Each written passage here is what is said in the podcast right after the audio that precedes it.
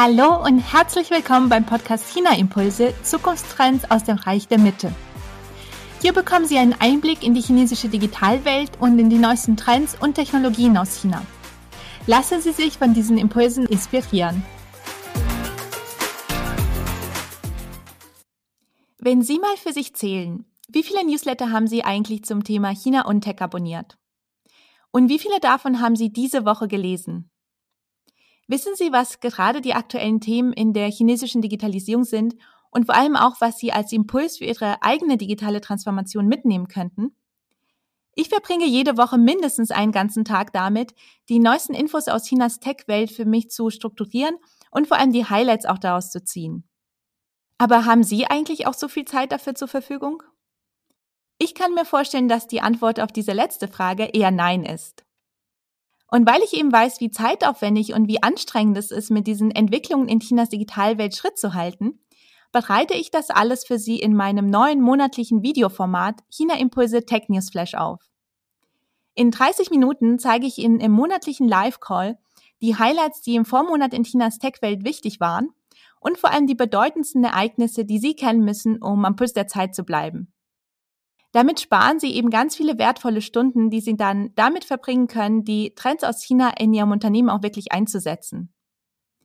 Wenn Sie mal nicht live dabei sein können, erhalten Sie von jedem Tech News Flash auf jeden Fall auch die Aufzeichnung, so dass Sie die Highlights aus Chinas Tech-Welt dann anschauen können, wenn es bei Ihnen zeitlich auch am besten passt. Machen Sie sich also fit für die digitale Zukunft und seien Sie Ihrer Konkurrenz mit diesen Tech-Zukunftstrends aus China mindestens fünf Schritte voraus. Den Anmeldelink poste ich in den Show Notes und ich freue mich schon sehr darauf, Sie im nächsten Live-Call zu sehen. Aber nun erstmal viel Spaß beim Hören der heutigen Podcast-Folge. Mein Name ist Alexandra Stefanov und ich spreche heute mit Frank Schlenstedt. Er arbeitet als Chief of Technology bei Xenon Automation Technology in Suzhou in China in der Automatisierung der Fertigung von mekatronischen Komponenten für Maschinen und auch für Fertigungslinien und er lebt seit über zehn Jahren in China. Heute spricht er mit mir über die Themen Automatisierung in China, Smart Manufacturing, E-Mobilität und NEO. Frank, herzlich willkommen bei China Impulse. Ja, vielen Dank für die Einladung zum Podcast, Alexandra. Ja, sehr gerne. Ich bin schon sehr gespannt auf unser Gespräch heute. Du lebst ja seit über zehn Jahren in China und ich möchte dich als erstes fragen, was sind für dich denn so die größten Unterschiede zwischen Deutschland und China im Bereich äh, Digitalisierung und Technologie?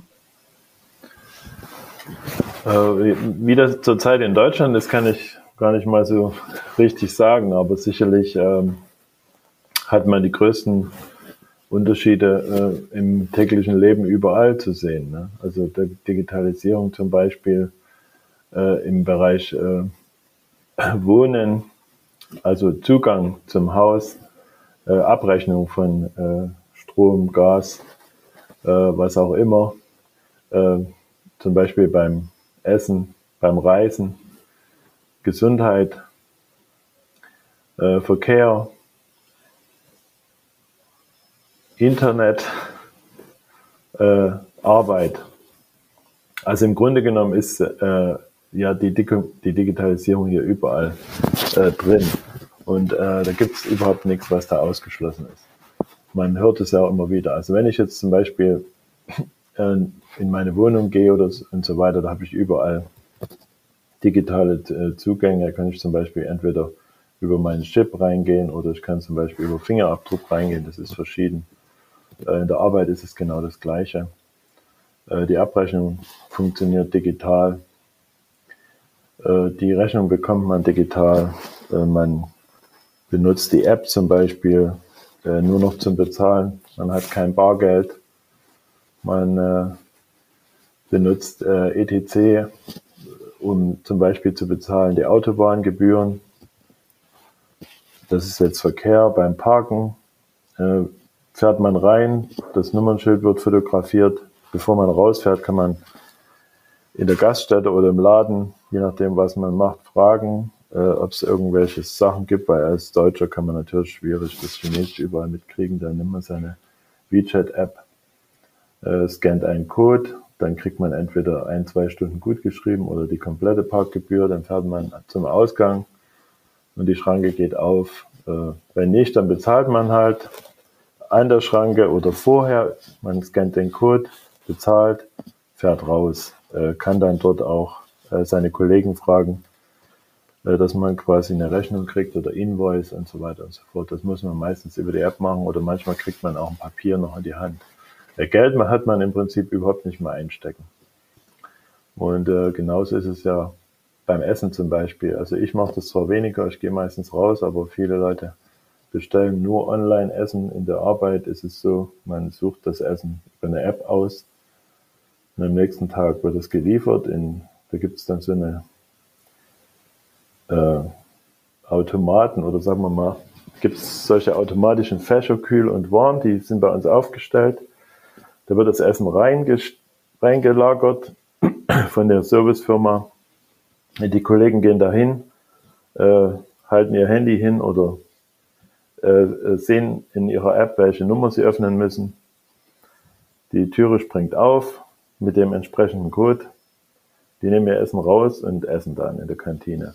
Ich mache es allerdings anders. Ich äh, gehe jeden Tag zum Lunch raus und laufe hier zwei Kilometer, weil wir mitten im Stadtzentrum, also fast im Stadtzentrum sind. Und da kann ich irgendwo hinlaufen in eine Mall, da gibt es ja mehrere Restaurants. Da kann ich essen, da bezahle ich natürlich auch äh, digital in manchen wird auch äh, über den Code nur jetzt der Tisch quasi, äh, das kennt man, wo man sitzt, äh, man gibt ein, was man will, man bezahlt und dann kommt das Essen.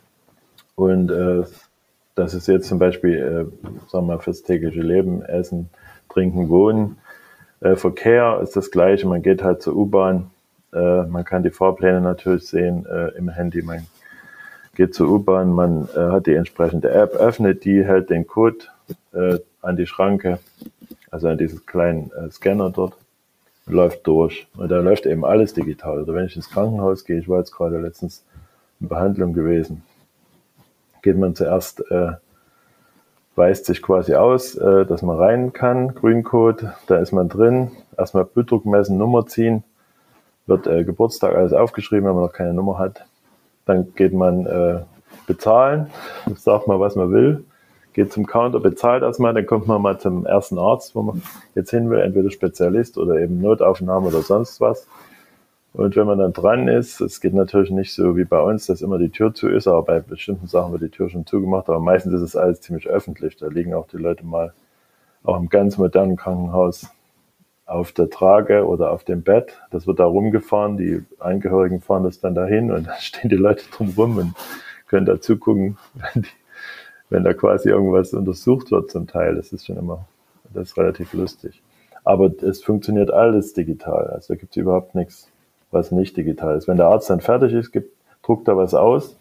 Damit geht man zur Kasse, dann bezahlt man, dann kriegt man wieder einen Code quasi, da geht man zum Counter und holt sich die Medizin ab. Oder man kommt halt dann zur weiteren Behandlung und kann dann dort den Code vorzeigen, wird eingescannt, da ist immer alle Informationen dann dort im Wartezimmer drankommen. Das sind so die äh, digitalen Sachen im täglichen Leben. Du wolltest noch was fragen? Ja, ich, ich wollte nur sagen, genau, wenn du das so erzählst, dann kann man sich das bei uns fast gar nicht vorstellen, wie alles eben digital abläuft. Also gut, du hast ja gesagt, im Krankenhaus kriegt man vielleicht noch mal was ausgedruckt, aber ansonsten läuft ja alles über Apps und äh, über die Digitalisierung. Ja, also Digitalisierung heißt jetzt nicht immer, dass es keine Zettelwirtschaft mehr gibt. Selbst bei uns in der Firma muss noch jede Order unterschrieben werden. Äh, obwohl die nur im Schrank gelandet dann, die wird überhaupt nicht benutzt. Und es gibt auch schon äh, die Prüfung vom Finanzamt hier, die habe ich schon gefragt vor zwei Jahren.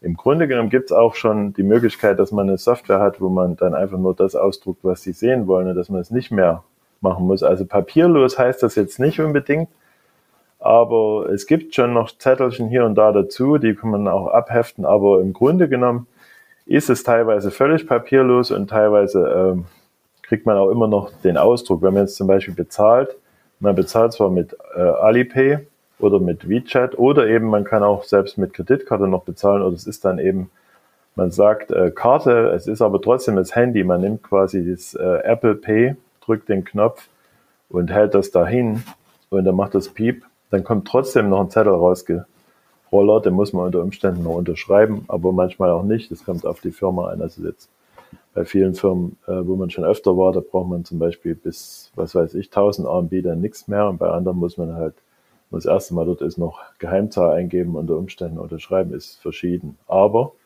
also mehr passiert nicht, das ist klar. Ja, mit dem Auto zum Beispiel fährt man, also Autobahnen sind zum Beispiel äh, zahlungspflichtig, gar nicht mal so billig.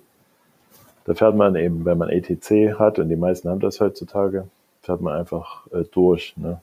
Macht es kurz Piep, geht die Schranke auf. Allerdings eine Schranke ist überall, muss man warten. Und das gibt natürlich auch die Möglichkeit, äh, wenn zum Beispiel irgendwelche Kontrollen sind, wenn zum Beispiel irgendwo in der Stadt äh, Corona-Fälle sind und man will von der Autobahn rausfahren in die Stadt, da kommt man unter Umständen gar nicht raus, wenn man jetzt nicht die entsprechenden Unterlagen hat, Passport, dies und das.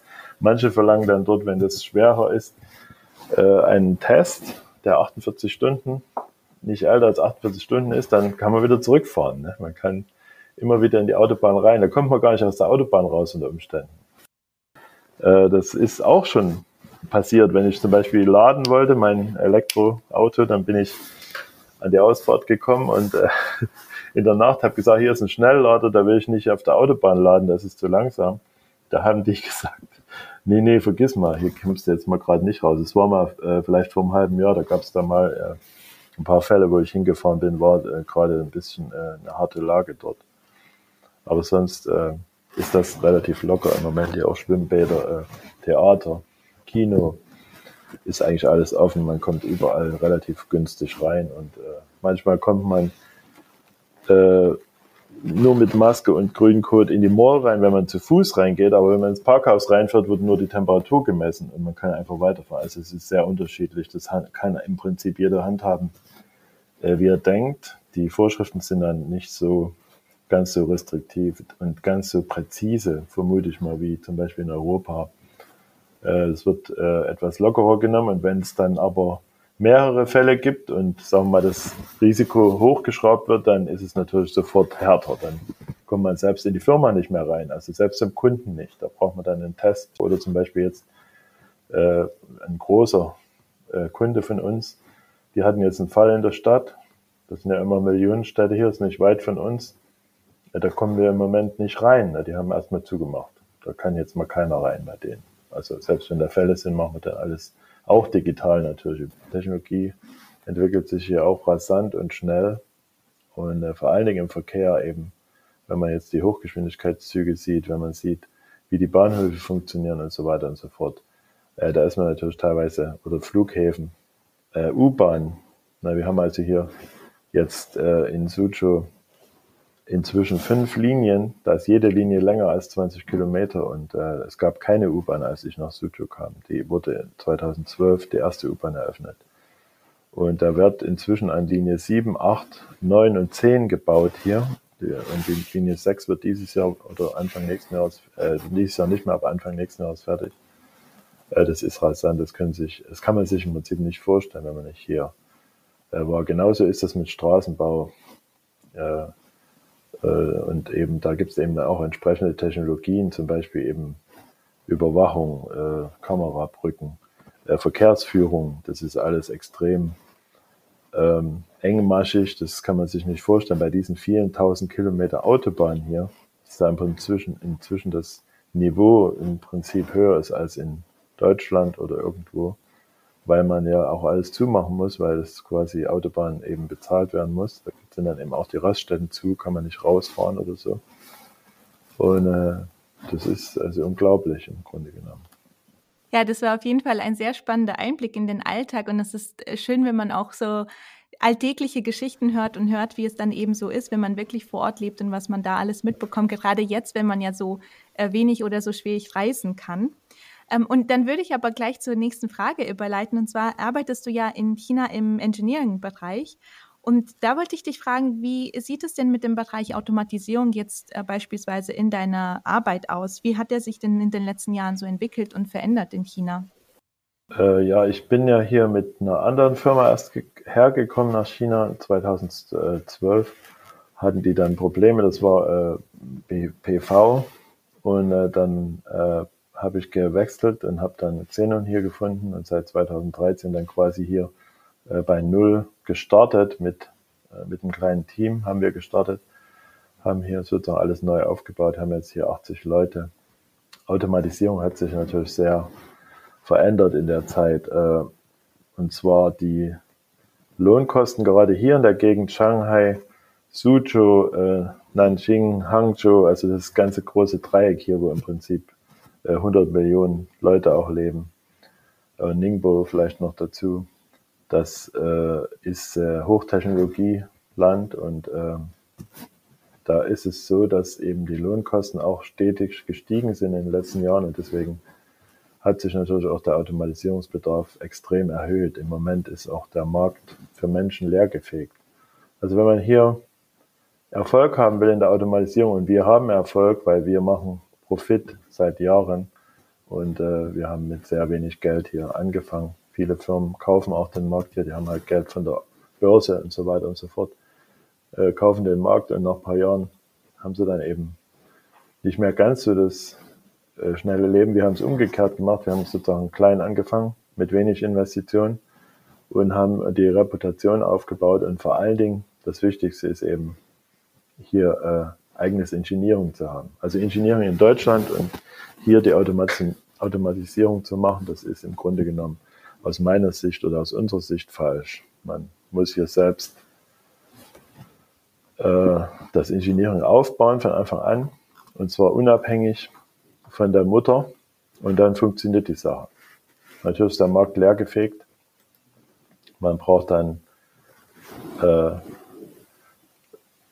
natürlich äh, Employees oder äh, sagen wir Leute von der Universität. Man versucht äh, Talente zu finden äh, vom College. Also jetzt für Assembly werden die Leute vom College genommen.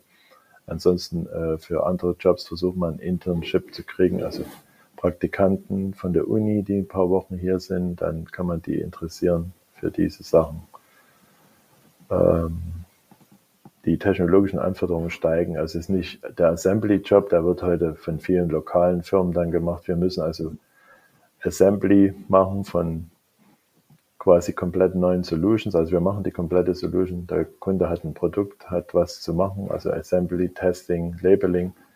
Und äh, wir bauen die Maschine dazu, wir machen das Design dazu, wir machen die Software dazu und äh, wir liefern die Maschine dann aus, wenn sie quasi in Betrieb genommen wurde.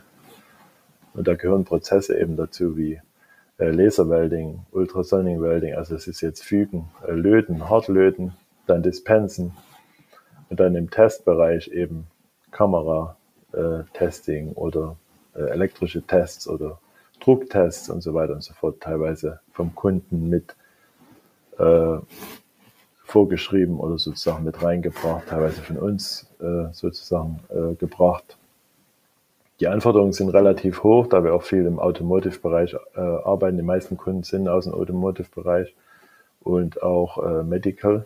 Und dann haben wir auch noch CCC-Produkte, äh, was also Consumer-Bereich ist. Da ist, sind die Anforderungen nicht ganz so hoch, aber eben trotzdem auch äh, hoch, weil der Kunde will natürlich eine hohe Qualität haben. Deswegen macht er ja eine Automatisierung nicht nur wegen der Schnelligkeit oder wegen der Einsparung von Leuten, sondern um einfach äh, die hohe Wiederholgenauigkeit zu haben und die, ganz sicher die NG-Produkte herauszufinden.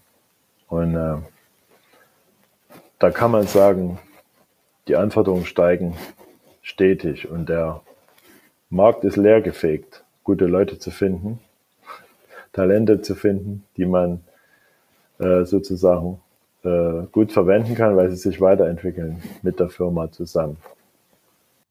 Hm, ja, spannend, dass du das ansprichst mit den Talenten. Das habe ich in letzter Zeit auch immer öfters gehört. Viele fragen ja, wenn man über die Digitalisierung, über die Automatisierung in China spricht und auch zum Beispiel über den Einsatz von Robotern, fragen ja ganz viele Leute, wie es da ist, ob da nicht äh, Arbeitsstellen verloren gehen, ob die Leute dann nicht ihren Job verlieren. Aber es ist ja tatsächlich ein Problem, was auch dadurch gelöst wird, weil es eben wenig Arbeitskräfte gibt oder wenig gute Arbeitskräfte teilweise auch, oder? Äh, ja, ich denke, dass die, das ist hier auf jeden Fall so. Äh, ich denke, dass die, dass das eine, äh, sagen wir mal, Annahme ist, die aus irgendeiner alten Zeit kommt. Äh, man hat immer gesehen, dass die Ängste vor der Automatisierung immer groß waren, aber am Ende war das so, dass die Automatisierung extrem viele neue Stellen schafft, die vorher quasi eben nicht äh, bei den Leuten, sagen wir mal, vorgesehen sind, weil man noch nicht die Vorstellung hat, wie das eigentlich läuft und was das für, für Effekte hat am Ende. Weil dann ändert sich ja auch die komplette Industrie. Die Produkte ändern sich, die Services ändern sich und somit äh, braucht man viel mehr Service auf der Seite von Software, auf äh, Solution, Konzept, äh, auf Bereitstellung und äh, auch man braucht eben auch immer noch und immer wieder die guten Leute in der Mechanik, um eben diese Sachen auch äh, vernünftig zusammenzubauen und auch entsprechend ähm, zu debuggen oder eben äh, einzustellen, dass das auch läuft. Und dann brauchen wir auch noch den Service. Im Nachhinein ähm, muss man ja auch die Sachen äh, im After-Sales-Bereich gut behandeln. Hm. Und wie sieht es denn mit dem Smart Manufacturing aus? Welche Zukunftstrends siehst du da in China? Ja, Smart Manufacturing ist hier auch sehr äh, schnell am Wachsen. Es ist äh, in aller Munde. Es gibt viele ähm, Messen und auch äh, viele Diskussionen und Summits darüber. Es geht vor allen Dingen um die vollautomatische Fabrik. Sagen wir mal, vollautomatisierte Produktion, das ist äh, der Traum von vielen. Äh, von der Bestellung Planung, Tracking, die Vernetzung, die Analyse von Prozessen und Anpassung von Fertigungssystemen. Damit kann man äh, natürlich vorhersagen, äh, wie sich das, äh, die Produktion entwickelt, äh, die Profite und Gewinne steigern, ähm, um so, äh, durch sozusagen die Erhöhung der Effizienz im Management und in der Qualität sagen wir mal, Internet der Dinge wird auch groß geschrieben. Die Vernetzung von allem, dass man quasi vom äh, End-to-End-Datenfluss, sagen wir mal, alles überwachen und steuern kann, ist aber auch teilweise ein Traum äh, noch und noch nicht überall umgesetzt. Es gibt gewisse Bereiche wie zum Beispiel Möbelfertigung oder zum Beispiel, äh, wenn man jetzt Glas fertigt oder wenn man Blechteile fertig. Da kann man natürlich schon sehr viel digitalisieren und sozusagen die Fertigung äh, vorne eingeben, was man braucht und hinten kommt es dann so raus, wie man es braucht. Ähm, das äh, läuft schon ganz gut. Die KI hat auch immer mehr Auswirkungen auf die Fertigung. Dann die Roboterfertigung haben wir natürlich drin. Ähm, da gibt es hier auch sehr viele Firmen. Das ist zwar jetzt die, äh, sagen wir mal, noch die traditionelle industrielle Fertigung. Da gibt es aber Industrierobotik. In China entwickelt sich schnell. China ist im Prinzip der größte Abnehmer von Robotern weltweit und die entwickeln auch selber äh, der, im Bereich Robotik extrem. Da geht es natürlich wieder um die vollautomatische Steuerung, dass die Sachen miteinander vernetzt sind, dass man die Sachen tracken kann, dass man die Daten quasi zu allen Produkten hat und zu den Prozessen, dass man erkennen kann, wo sich Sachen äh, schlechter oder besser entwickeln, kann man besser analysieren. Dadurch kann man immer äh, die Produktion mehr effi also effizienter machen und natürlich auch äh, damit profitabler. Ne? Also das sieht, das ist hier sehr großes Thema natürlich, ne? die Smart Manufacturing. Mhm. Und wie du sagst, auch die Kombination Internet of Things und gerade die Industrieroboter, die KI und so weiter, das äh, das bleibt auf jeden Fall spannend, wie sich das weiterentwickelt in Zukunft. Ich hoffe, dass Ihnen diese Folge gefallen hat und dass wir uns im nächsten China Impulse Tech News Flash sehen. Den Anmeldelink finden Sie in den Show Notes und ich freue mich schon sehr auf Sie. Aber jetzt wünsche ich Ihnen erstmal eine wunderbare Restwoche und ich freue mich, wenn Sie auch bei der nächsten Podcast-Folge wieder dabei sind. Bis dann und sei Jen!